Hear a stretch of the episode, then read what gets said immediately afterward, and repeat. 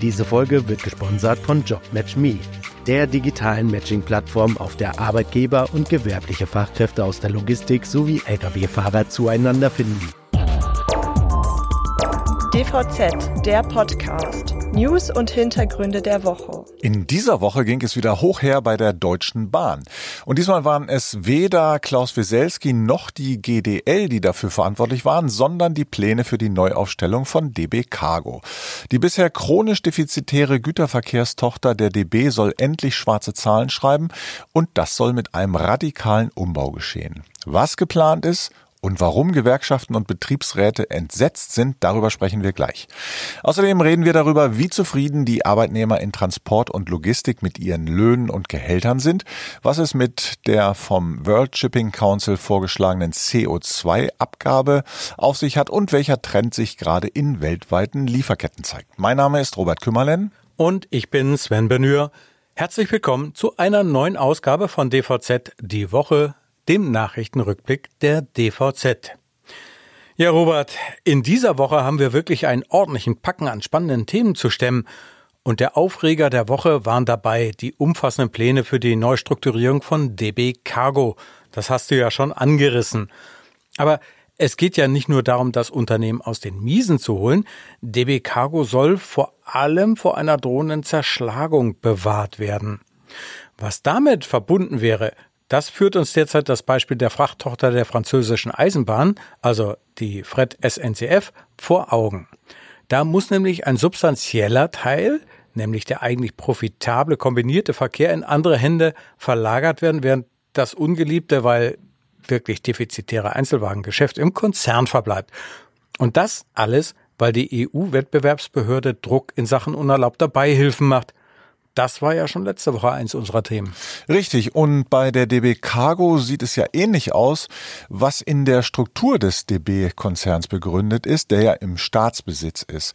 Die Frachttochter sollte ja eigentlich ihre Gewinne an die Mutter DB abgeben, aber weil das Unternehmen eben seit 2012 nicht profitabel ist, fließt das Geld in eine andere Richtung. Das aber werden die Wettbewerbshüter der EU als unerlaubte Beihilfen. Jetzt gibt es zwei Möglichkeiten. Entweder DB Cargo Chicago schreibt schwarze Zahlen oder das Unternehmen geht denselben Weg wie die Fred SNCF. Ah, was, daher weht ja, der Wind. Was ne? ja keiner will. Ne? ja. Naja, also ähm, ja, jetzt muss natürlich an vielen Schrauben gedreht werden, um die Produktivität und damit auch die Profitabilität von DB Cargo deutlich verbessert wird. Und einer der Schritte ist ja, den maritimen kombinierten Verkehr an die mitteldeutsche Eisenbahn, die MEG, auszulagern. Ähm, die ist ja ein Joint Venture von DB Cargo und VTG Rail und hat äh, einen entscheidenden Vorteil. Für die Lokführer gilt nämlich der Tarifvertrag der Eisen- und Stahlindustrie. Das heißt, die Löhne sind zwar höher, aber die Arbeitnehmer sind natürlich auch zeitlich deutlich flexibler. Und auf langen Distanzen müssen also nicht mehr zwei Lokführer eingesetzt werden, sondern nur noch einer. Und das soll einen ordentlichen Effizienzschub geben. Ähnlich ist das Modell für den kontinentalen KV. Hier soll RHB Logistics ebenfalls eine DB-Tochter, also eine DB Cargo-Tochter, mhm. einspringen und die Traktion übernehmen. Die RHB Lokführer werden übrigens nach dem Chemietarifvertrag besser entlohnt und sind ebenfalls flexibler einsetzbar. Doch natürlich werden diese Wechsel, über die schon seit einiger Zeit gesprochen wird, auch Auswirkungen auf die DB Cargo Belegschaft haben. Ja, also davon sollte man in der Tat ausgehen. Auch wenn das DB Cargo Management beteuert, es sollen keine Arbeitsplätze aktiv abgebaut werden. Ähm, da heißt es nämlich vielmehr, wolle man frei werdende Stellen nicht mehr nachbesetzen und vor allem Mitarbeitende aus der Verwaltung im DB Mutterkonzern unterbringen. Die Betriebsräte sehen das, naja, muss man schon fast sagen, naturgemäß anders. Sie schreiben nämlich in einem Brief an die Belegschaft, dass es zu einem massiven Abbau im produktiven und im administrativen Bereich kommen wird. Da ist die Rede von allein 1500 Stellen, die im KV wegfallen sollen. Die Gewerkschaft EVG hat die Gemütslage in einem Satz ja auf den Punkt gebracht. Wir sind wütend und werden uns wehren, heißt es da. Und zwar von Seiten von Cosima Ingenschei, dieser EVG-Vize Vorsitzende und stellvertretende Aufsichtsratschefin bei DB Cargo. Und sie hat es dann noch mal ein bisschen präziser formuliert. Sie sagte nämlich, es fehle an einer Gesamtstrategie, die zeigt, wo der Schienengüterverkehr in fünf Jahren steht. Außerdem kündigte sie an, dass die Arbeitnehmervertreter im Aufsichtsrat der Auslagerung des kompletten kombinierten Verkehrs nicht zustimmen werden. Mhm. Das klingt doch sehr nach Arbeitskampf, aber vielleicht lässt sich der ja doch noch abwenden. Immerhin sagt ja das Management, es wolle im Rahmen eines Interessensausgleichs einen gemeinsamen Nenner mit den Arbeitnehmervertretern finden. Gelingt das allerdings nicht, dann soll die Schlichtungsstelle eingreifen. Ja, naja, aber wie auch immer, hoffen wir, dass sich alle Beteiligten für eine Einigung denn auch entscheiden. Alles andere wäre natürlich wahnsinnig fatal für das Unternehmen. Und wer weiß, vielleicht entscheiden sich ja auch einige Lokführer der DB Cargo dafür, zu den neuen KV-Operateuren zu wechseln. Die Löhne sollen dort ja stimmen, haben wir darüber gesprochen. Und ähm, naja, apropos Löhne, damit hoffe ich, dass ich elegant die Kurve zu unserem nächsten Thema bekommen habe. Nämlich die Arbeitgeberbewertungsplattform Kununu hat wieder die Beschäftigten der Transport- und Logistikbranche zum Thema Löhne und Gehälter befragt. Ja, genau. Was dabei rausgekommen ist, darüber sprechen wir gleich nach einer kleinen Pause. Hallo, sind Sie gleich da? Mit der Live-Sendungsverfolgung von Timocom teilen Sie Ihre GPS-Daten mit Ihren Geschäftspartnern selbstbestimmt und in Echtzeit auch über Schnittstellen. Vereinbaren Sie jetzt Ihre kostenlose Demo auf timocom.de-dvz. Da sind wir wieder und jetzt geht's um ein Thema, das in den vergangenen Monaten immer wieder mal diskutiert wurde. Und zwar, wenn es um Tarifverhandlungen und vor allen Dingen den Inflationsausgleich ging. Da wurden mitunter vergleichsweise üppige Abschlüsse erzielt. Doch die große Frage ist natürlich, wie zufrieden am Ende des Tages die Arbeitnehmer in der Logistik derzeit mit ihren Löhnen und Gehältern überhaupt sind. Einen Anhaltspunkt hat dafür die aktuelle Kununu-Analyse für die Branche ergeben. Ja, die Plattform, die äh, legt ja diese Analyse einmal im Jahr vor und natürlich geht's erstmal um alle Branchen. Ähm, und deshalb müssen auch die Zahlen für die Logistik direkt im Vergleich mit anderen Branchen eingeordnet werden. Und wenn ich mir das mal so genauer anschaue, da klafft natürlich schon eine ordentliche Lücke zwischen dem durchschnittlichen Jahreseinkommen in Deutschland und dem in der Transportwirtschaft. Richtig, das Bruttojahresgehalt für Vollzeitbeschäftigte ist im vergangenen Jahr um 1,4 Prozent auf 49.200 Euro gestiegen. Logistikfachleute verdienen hingegen durchschnittlich 43.600 Euro im Jahr und ja, damit landet die Branche auf Platz 33 von 40 untersuchten Branchen. Kein Wunder also, dass der Anteil derjenigen, die ihr Gehalt mit gut oder sehr gut bewerten, im Transportverkehrs- und Logistiksektor gesunken ist. Mm, ja, klar. Ich meine, 2023 waren es nur, äh, ja nur noch 44 Prozent der Branchenbeschäftigten, die gesagt haben, damit sind wir zufrieden. Und im Jahr zuvor, da waren es noch 49 Prozent. Ja, das darf man ruhig als Warnsignal betrachten, denn die Kununu-Analyse ist schon ziemlich repräsentativ. Immerhin basiert sie in der Transportbranche auf über 23.000 Datensätzen. Ja, im Moment mag das äh, aber eher eine untergeordnete Rolle spielen. Die anhaltende Wirtschaftsflaute hat ja dazu geführt, dass der Fachkräftemangel auf der Problemliste der Transportunternehmen nicht mehr ganz oben steht. Aber das Thema kommt wieder und darauf sollte man sich unbedingt vorbereiten. Der Job eines Lageristen zum Beispiel ist mit einem Jahreseinkommen von so um und bei 30.000 Euro nicht besonders attraktiv. Bei den Führungskräften scheint das übrigens etwas anders auszusehen. Wir haben ja auf der Business-Plattform LinkedIn ebenfalls abgefragt, wie zufrieden die Menschen in Transport und Logistik mit ihrem Gehalt sind. Und hier haben 18 Prozent der Teilnehmenden geantwortet, sie seien sehr zufrieden und 49 Prozent gaben an, sie seien eher zufrieden. Tja, aber wie gesagt, ähm, auf LinkedIn sind im Normalfall Führungskräfte und Spezialisten unterwegs und da sieht die Einkommensstruktur ja auch ja. ganz anders aus. Ist wohl so. Hm? Ja, so viel dazu. Aber lass uns an dieser Stelle mal zu einem anderen Thema kommen, ganz anderen Thema, nämlich Welthandel und die Neugestaltung von globalen Lieferketten. Ja, also da haben wir ja in der Vergangenheit gesehen, dass unvorhersehbare Ereignisse häufiger geworden sind und die globalen Lieferketten dadurch natürlich unter Druck stehen. Es gibt Warnungen, dass dieses Jahr Engpässe in der Warenversorgung auftreten können. Und die Empfehlung von den Experten ist natürlich äh, auch irgendwie nachvollziehbar.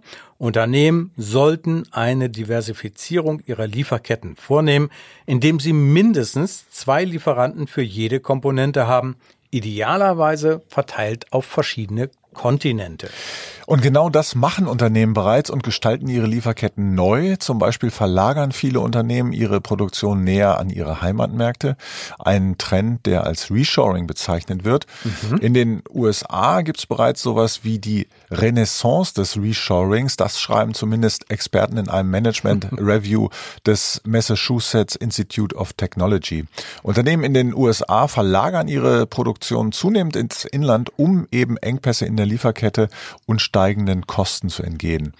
Ja, und dort wird dieser Trend durch industriepolitische Maßnahmen der Regierung auch unterstützt. Mhm. Und McKinsey berichtet, dass fast 20 Prozent des weltweiten Warenhandels zwischen geopolitisch unterschiedlich aufgestellten Volkswirtschaften stattfinden.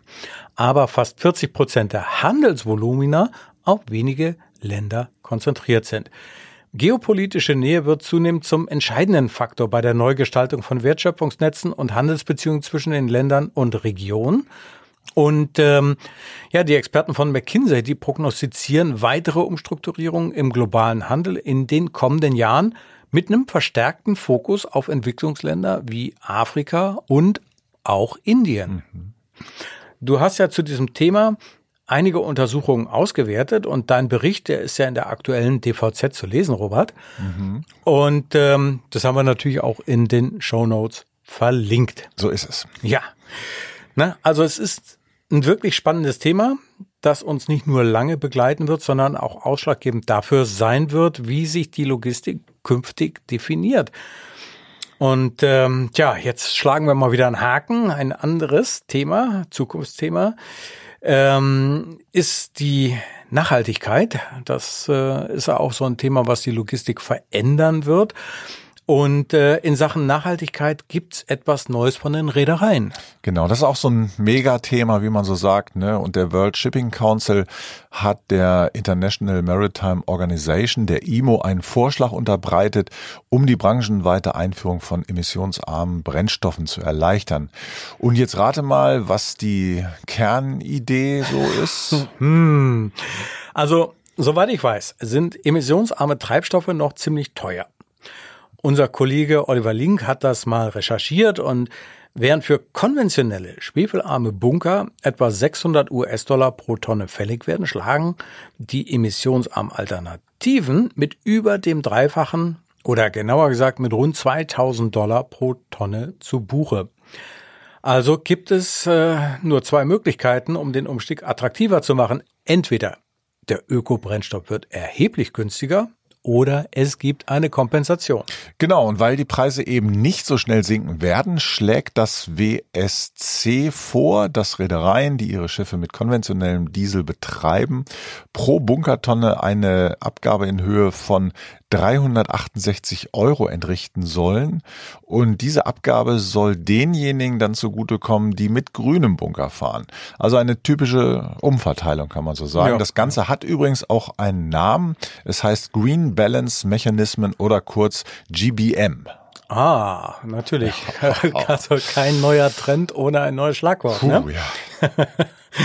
naja, als Einführungstermin schlägt das World Shipping Council das Jahr 2030 vor. Das ist jetzt so ein ganz beliebtes Datum, habe ich so das Gefühl, wenn es um solche Themen geht. Und die sogenannte Green Balance Fee, die würde zuerst bei 34 Dollar pro Tonne ausgestoßenem CO2 liegen. Macht also unter dem Strich für eine Tonne Normalbunker eine Abgabe von knapp 130 Dollar, wenn ich richtig gerechnet habe. Jo, aber das GBM-Konzept sieht vor, dass 2030 bereits 10 Prozent des weltweiten Brennstoffverbrauchs der Schiffe emissionsarm sein werden. Ich fürchte, das zu erreichen könnte schwierig werden. Mhm. Aber wie auch immer, ähm, greift die International Maritime Organization das Konzept auf, könnte es eine deutliche marktwirtschaftliche Hebelwirkung haben. Naja, also da muss man wirklich nochmal schauen, wie es da weitergeht. Ne? Ähm, aber jetzt lass uns mal von dem, von dem äh, Seemarkt zu einem anderen Markt ähm, rüberspringen, und zwar äh, zur Luftfracht. Denn wie jedes Frühjahr haben wir auch diesmal analysiert, wie sich die Luftfahrtspeditionen, Carrier und Flughäfen geschlagen haben im vergangenen Jahr natürlich. Und eines muss man dabei vorausschicken, 2023 war kein gutes Jahr für die Akteure.